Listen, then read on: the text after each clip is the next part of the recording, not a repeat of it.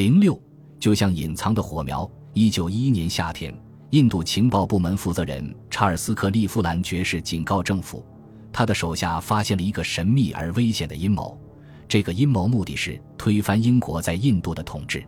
他在西姆拉举行的一场防务官员会议上说：“就像隐藏的火苗，这场煽动性的运动正以燎原之势蔓延到全国各地。如果在一个地方被扑灭了，它马上又会在另一个地方燃烧起来。”他说：“这些阴谋者并不是一般的煽动者和鲁莽行事的人，因为当局对后者很熟悉，并且也在密切的监视着。而这些人则非常聪明，而且组织严密。他们在绝密的情况下，在印度各地进行着暗杀、爆炸和武装抢劫，以此来获取资金。这一切似乎只是一场精心策划的行动中的一部分，目的是动摇英国在印度的统治。”至于谁是幕后主使，他不知道。他告诉在座的各位：“我个人觉得这件事是由一位智慧非凡的人指挥和控制着。但是谁呢？”在场的人都知道，克利夫兰善于探查印度境内的阴谋，也知道他把阴谋者送上绞刑架的传奇故事。一位同事曾说：“他的天赋令人惊叹，他解决问题的能力简直不可思议。”但这一次。这位在牛津大学贝利尔学院学习过的情报部部长坦率地承认，他和组织里最聪明的人都被难倒了。在那天早上的会议中，有一位年轻的印度陆军情报官员诺曼布雷中尉，他记下了克里夫兰的话。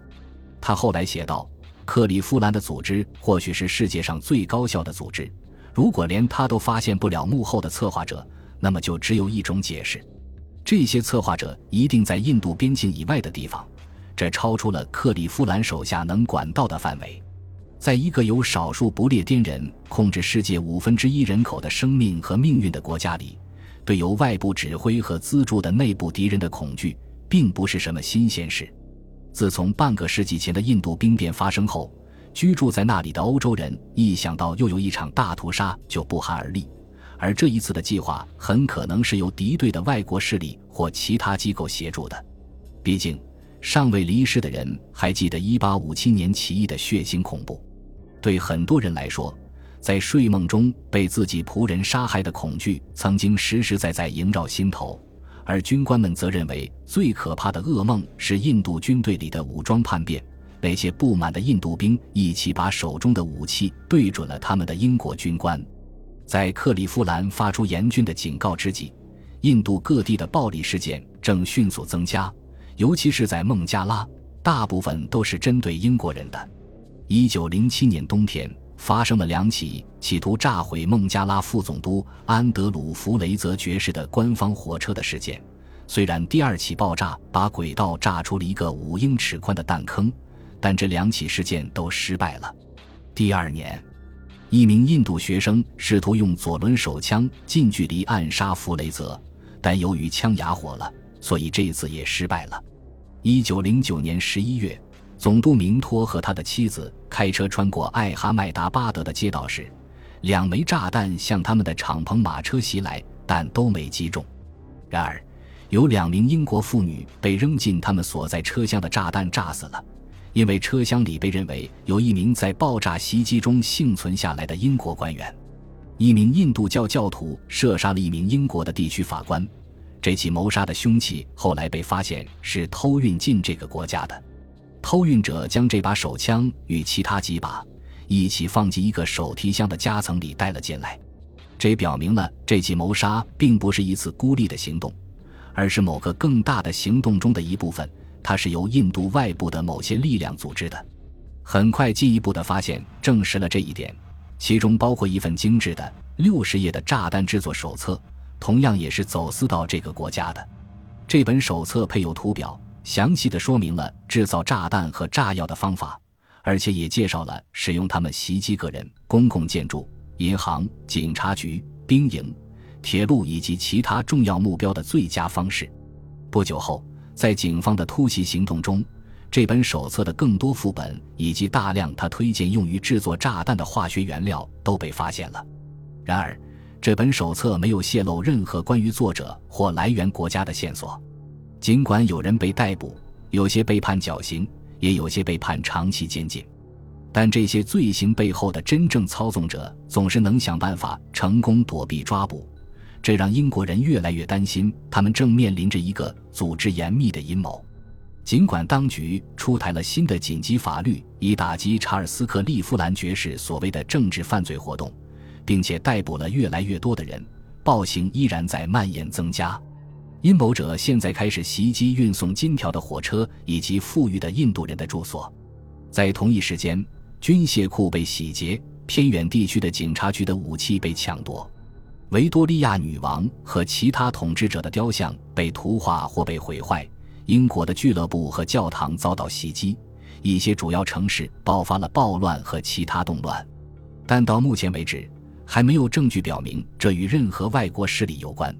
这些神秘的阴谋者也没有成功的杀死任何一名英国高级官员，虽然他们尝试了很多次。到那时为止，几乎所有的受害者都是印度人、警察、地方法官、警察线人和小官员，但是。一九零九年的夏天，在伦敦市中心，一名年轻的印度暗杀者射杀了印度的次国务卿威廉·寇松怀利爵士。在中央刑事法庭的审判中，这位暗杀者，一名叫迪因格拉的旁遮普人，并不打算为自己辩护，他只是坚称自己的行为在道德上是合理的。他说：“就像德国人无权占领你们的国家一样，你们也无权占领我的国家。”迪英格拉继续说。如果一个英国人杀死了占领英国的德国人，那么他将被视为英雄和爱国者。在被认定有罪后，迪英格拉获判死刑，并被绞死在本顿维尔监狱里。他最后请求说，他的尸体不应该被非印度教的人碰触，他的衣服应该拿去出售，为反对英国的事业筹集资金，但都被拒绝了。他被埋在了监狱里，直到1976年，他的遗体才被送回印度。寇松怀利被冷血谋杀，这自然给英国当局带来了冲击。这位被暗杀的受害者是一位有名的大好人，他非常关心在伦敦的印度学生的福利。他们居然忘恩负义到这种程度，这似乎是完全无法理解的。但是，即使是现在，也没人知道在当局眼皮底下的伦敦可能正在发生的事情。所有事件的策源地在印度之家。它是一家旅社，专门为在伦敦的印度学生提供住宿。它位于海格特的克伦威尔大道六十五号，是一栋维多利亚式的大房子，可以容纳三十名学生居住。事实上，当局还不知道，它就是印度革命运动在英国的秘密总部。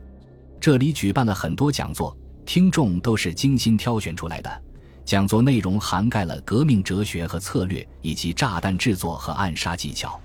后面有一座小外屋，那里是所谓的战争车间。印度的化学专业学生在那里进行炸弹制作实验，而在这栋楼的其他地方，他们在制作要走私到印度的煽动性文学作品，其中包括制作炸弹的手册，